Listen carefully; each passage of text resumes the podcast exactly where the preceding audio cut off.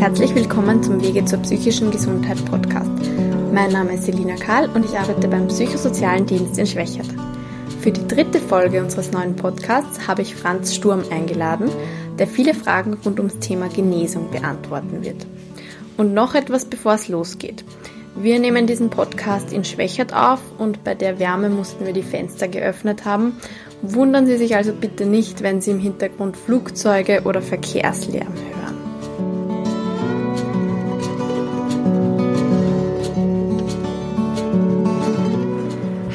Franz, danke, dass du dir Zeit genommen hast, heute einen Podcast mit mir zu machen. Kannst du dich mal selber vorstellen, bitte? Ja, gern. Äh, ich bin Franz Sturm, äh, und äh, mein Grundberuf ist Tischler. Ich habe nach einer größeren Krise, einer seelischen Krise, die Ex-In-Ausbildung gemacht. Also Ex-In ist die Einbeziehung von Psychiatrieerfahrenen. Also es würde bedeuten die Ausbildung von Experten durch Erfahrung, also in, in der Psychiatrie. Und das heißt, du bist jetzt Genesungsbegleiter, stimmt das? Genau, das stimmt. Okay. So ist die offizielle Bezeichnung. Mhm. Ex-In-Genesungsbegleiter. Und was heißt Genesung eigentlich? Genesung ähm, bedeutet jetzt für mich nicht, das, nicht unbedingt das Fehlen von Krankheit. Äh, Genesung ist ein Weg, um trotz Erkrankungsmerkmalen ein sinnvolles und befriedigendes Leben zu führen. Okay, also dass man trotz einer Erkrankung gut leben kann, so gut wie möglich leben kann.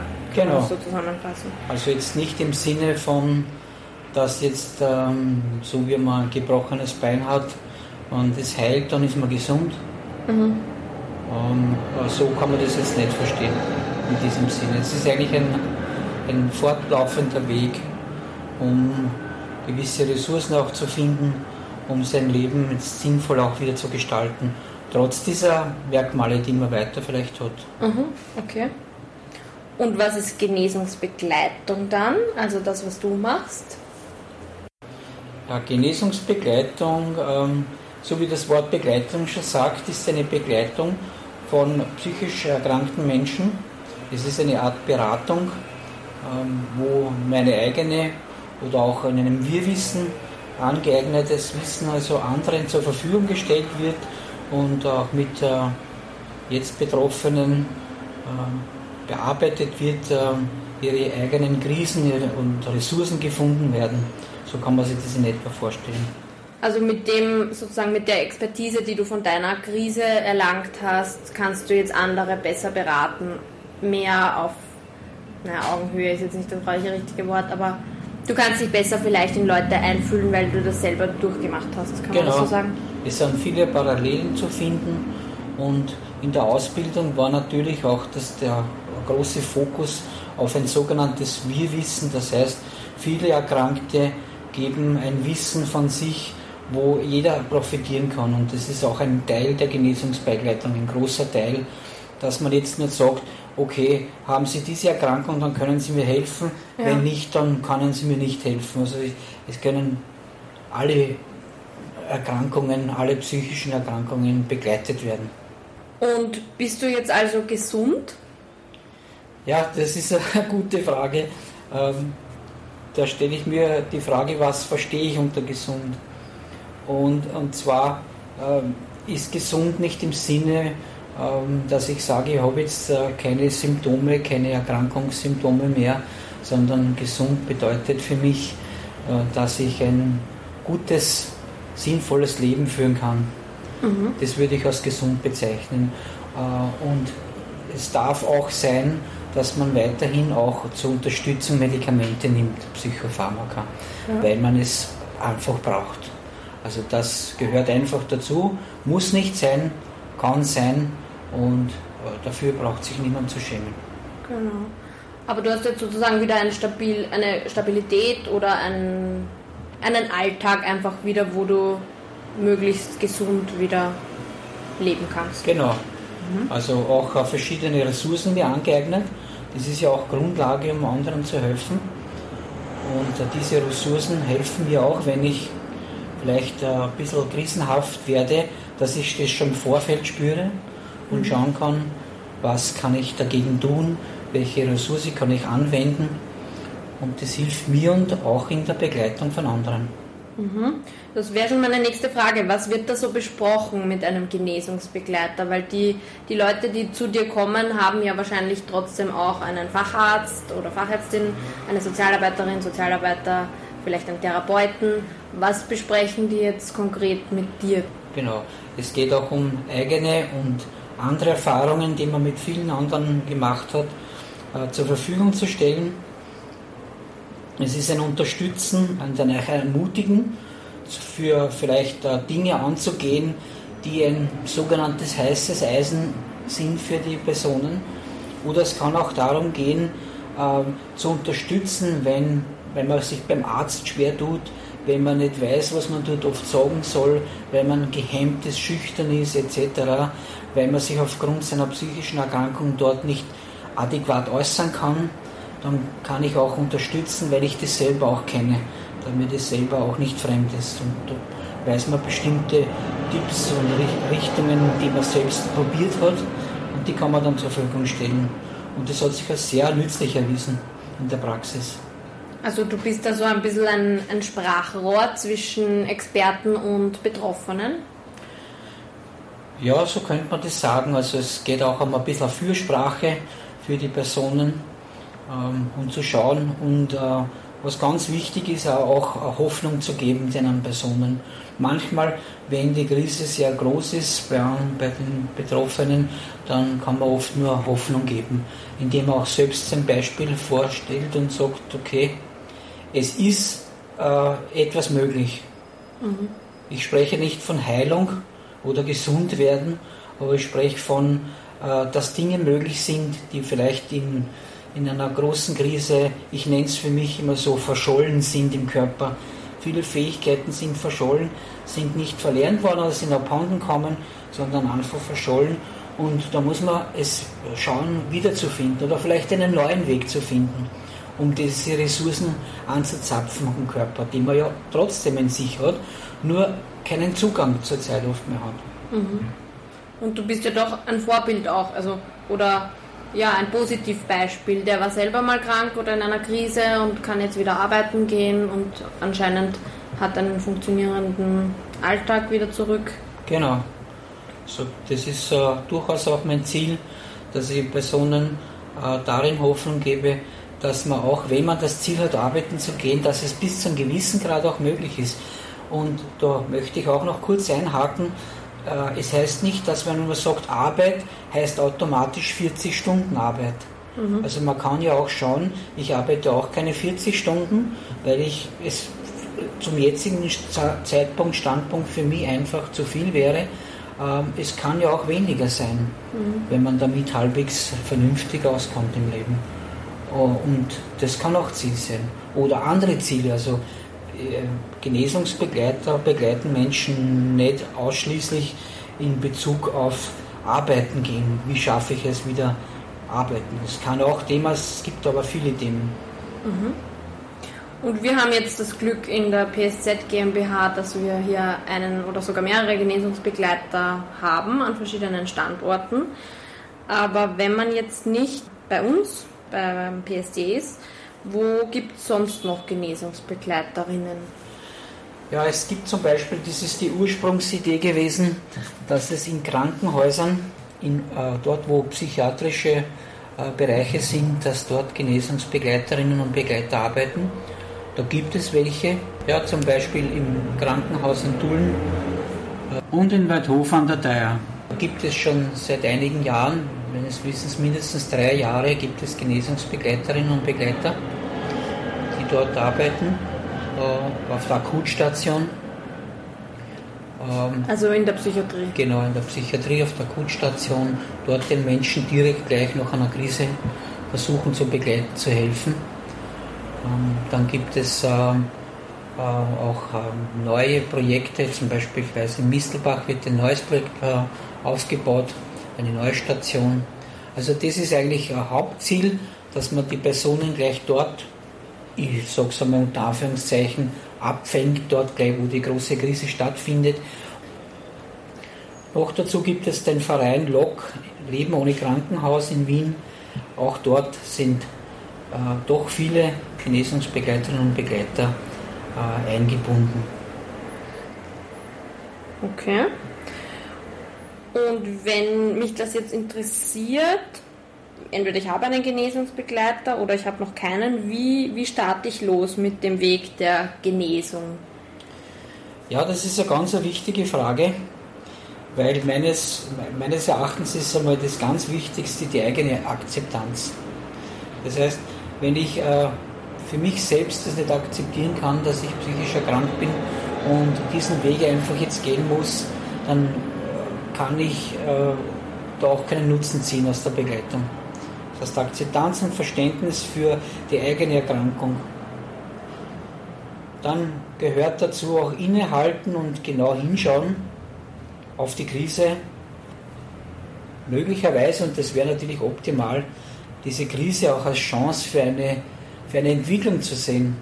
Das heißt nicht, die Krise ist jetzt wichtig und sagt nur, die habe ich ja kriegen müssen, sondern die Krise so zu sehen, dass jetzt möglicherweise was Neues entstehen kann. Mhm. Also dass man das ein bisschen auch umwandeln kann. Das wäre natürlich sehr wichtig. Und dann, wie wir jetzt schon besprochen haben, gibt es natürlich die Wege, um zu schauen, wo kann ich ähm, am leichtesten zu einem Genesungsbegleiter kommen, indem ich mich da einfach einmal, indem ich da einfach vorstellig werde und mal schaue. Mhm. Und kann man sagen, wie lange Genesung dauert? Ja, das ist eine, das ist sehr individuell. Also ich denke mir, Genesung lässt sich nicht äh, in Zeit, in einen Zeitfaktor einordnen. Weil wir wissen es auch, äh, wenn wir jetzt zum Beispiel nur andere Punkte hernehmen, wie oft äh, uns um, uns ums Trauer geht, dass man da nicht sagen kann, okay, so lange darf und kann die Trauer dauern und dann ist es schon eine psychische Erkrankung. So genau kann man das überhaupt nicht einordnen. Das heißt, ich denke mir, äh, wie ich schon anfangs erwähnt habe, das ist ein Weg. Dieser Weg beginnt irgendwann mit der Akzeptanz der eigenen Erkrankung und das geht dann Schritt für Schritt und wie lange das jetzt bei jedem dauert, das ist sehr individuell. Aber möglich ist es, dass es äh, immer wieder auch äh, wie soll ich sagen, dass es eine Entwicklung geben kann in diese Richtung. Und das ist sehr wichtig, dass, dass immer Entwicklungsschritte zu sehen sind. Und manchmal geht halt auch offensichtlich oder optisch oder für einen äh, mal nicht so viel weiter. Aber im Endeffekt nach, weiß ich nicht, kann keinen Zeitfaktor anführen, äh, sieht man doch Fortschritte. Mhm. Und das kann sich verändern. Und ich bin eigentlich das lebende Be Beispiel dafür, dass es wirklich möglich ist ja. da Fortschritte zu machen. Mhm. Und wenn, wenn man jetzt die Genesung erreicht hat, sozusagen, man fühlt sich wieder gut, man hat seinen Alltag irgendwie wieder zurück, kann man sich dann ausruhen? Ja, das äh, ja, ist ein guter Wunsch und ja, aber so sehe ich das nicht. Das, natürlich im Leben gibt es immer auch gewisse Rückschläge, die für den Betroffenen auch äh, ziemlich viel Stellenwert haben kann. Und manchmal passiert es auch, äh, dass die Hoffnung fehlt. Das kann immer wieder passieren, das geht mir auch so.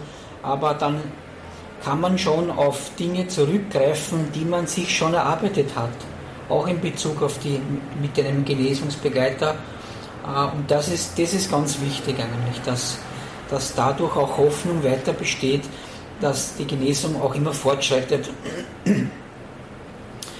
Und für mich ist immer wichtig, ähm, dass man den Blick immer auch nach vorne richtet. Auch wenn man immer wieder Schwierigkeiten vor sich sieht und man denkt sich, das, das wird nichts mehr und ähm, alles ist sehr negativ und man kommt oft sehr schnell in so eine Spirale, dann ist immer wichtig, auf das auch äh, zurückzublicken, was man sich schon erarbeitet hat.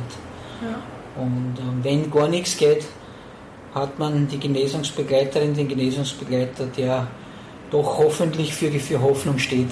Mhm. Und das ist auch sehr wichtig und für das sind wir auch da. Und vielleicht auch aufzeigt, schauen Sie, das und das und das ist ja schon gelungen. Oder ja, genau. so eine Rückschau. Also mir geht es nie darum zu sagen, okay, jetzt haben sie das erreicht und wenn sie das jetzt nicht mehr, mehr erreicht haben, dann arbeitet man nicht mehr, sondern es geht immer, immer weiter. Und wenn man jetzt theoretisch gesprochen drei Rückschritte macht, dann ist das für mich kein Rückschritt, sondern da setzen wir halt wieder an auf den Punkt. Mhm. Und von da arbeiten wir wieder weiter. Und das ist egal, wie ähm, gefühlsmäßig ich jetzt zurückgehe. Also ich werde immer weitermachen. Also wenn man von der Stirn runterfällt, sagt man nicht, jetzt sitze ich da und was tue ich jetzt da? Sondern man steht auf und geht wieder auf. Ja. Also man wird es immer wieder probieren. Also so klingt leicht, ist vielleicht nicht so leicht, aber es gibt Hoffnung und ich weiß, dass es gelingen kann. Und es gibt viele gute Beispiele dafür. Mhm. Und wenn einem das jetzt interessiert, als Betroffener oder als Angehöriger oder wie auch immer, auch als Profi, wo findet man da nähere Infos über Genesung und Genesungsbegleitung? Ja, genau, da gibt es auch Hilfen. Zum Beispiel gibt es diese Ex-In-Webseite und da erfährt man über den, über den Verein, Webseite, erfährt man einiges, wo man sich hinwenden kann, wo man auch anrufen kann, wenn man sowas braucht. Und da lässt sich vielleicht auch was vereinbaren mit einem Genesungsbegleiter, wenn man das wirklich braucht, dringend. Und es gibt auch Buchtipps natürlich. Also mir fällt spontan vom Erfahrenen zum Experten ein. Das mhm. behandelt speziell die Genesungsbegleitung und was das alles mit sich führt. Ähm, ja, und man kann natürlich, wie es in unserem Fall ist, auch äh, sich an den BSD, an die BSZ natürlich als übergeordnet wenden und dort nachfragen. Also das ist auch möglich. Mhm. Wenn es jetzt eine ganz konkrete Frage gibt, könnte man mir sogar ein E-Mail schreiben. Das steht in den Shownotes, meine E-Mail-Adresse. Dann könntest du das auch noch beantworten. Genau, oder? richtig. Mhm. Ja, dann gibt es noch irgendwas, was du noch gerne erwähnen würdest über die Genesungsbegleitung? Ja, also ich denke mir, die Genesungsbegleitung ist natürlich sehr komplex und wie wir jetzt schon besprochen haben, ähm, ist es so individuell, dass sie an die einzelne Person angepasst wird. Das heißt, die Genesungsbegleitung ist nicht etwas wie, wie ein, äh, ein Programm, das abläuft mit den Personen, sagt, okay, sie kommen zu mir, wir dann von A bis Z alles durcharbeiten und dann passt es, sondern es ist komplett individuell man könnte sagen, zugeschnitten auf die Person nach ihren Bedürfnissen. Und das ist ganz wichtig, das zu wissen, dass das nie vergleichbar ist und zu sagen, aha, wenn ich mit der Person so arbeite, arbeite ich mit der anderen auch. Es ist nur eins gleich, die Beratung, die findet in diesem Sinne mit allen statt. Und was auch sehr wichtig ist, dass es auch zum Beispiel im BSD auch Gruppen gibt, wo Personen sie auch da teilnehmen können. Und das finde ich auch sehr wichtig und ja, äh, das zeigt, dass die Leute das gern annehmen, zeigt auch, dass äh, das wirklich ein Erfolg ist. Mhm. Und da kommt eben auch dieses Wir-Wissen heraus, oder? Dass man von anderen lernt und genau. davon lernt, wie andere Krisen genau. bewältigt haben oder was die für Ressourcen haben. Ja. Genau. Und ganz wichtig auch zu, vielleicht zum Schluss, dass Genesungsbegleiter, auch so wie ich es bin, ähm, niemals da sitzen und sagen, ich habe das jetzt gelernt, ich kann das, sondern wir auch in meinem Beruf als Tischler ich viele Jahrzehnte gearbeitet habe, äh, geht es immer auch um die Erfahrung. Das heißt, man lernt immer, immer mehr und, und immer mehr dazu. Das heißt, man ist nie auf den Standpunkt sagen, jetzt habe ich das gelernt und damit ist der Fall erledigt, sondern man lernt von jedem einzelnen Klienten, von jedem Mitarbeiter äh, und das ist auch äh, ein wichtiger Teil der Genesungsbegleitung. Ja, das ist ja ein schöner Schlusssatz. Vielen Dank, Franz, dass ja. du uns erklärt hast, was Genesungsbegleitung ist.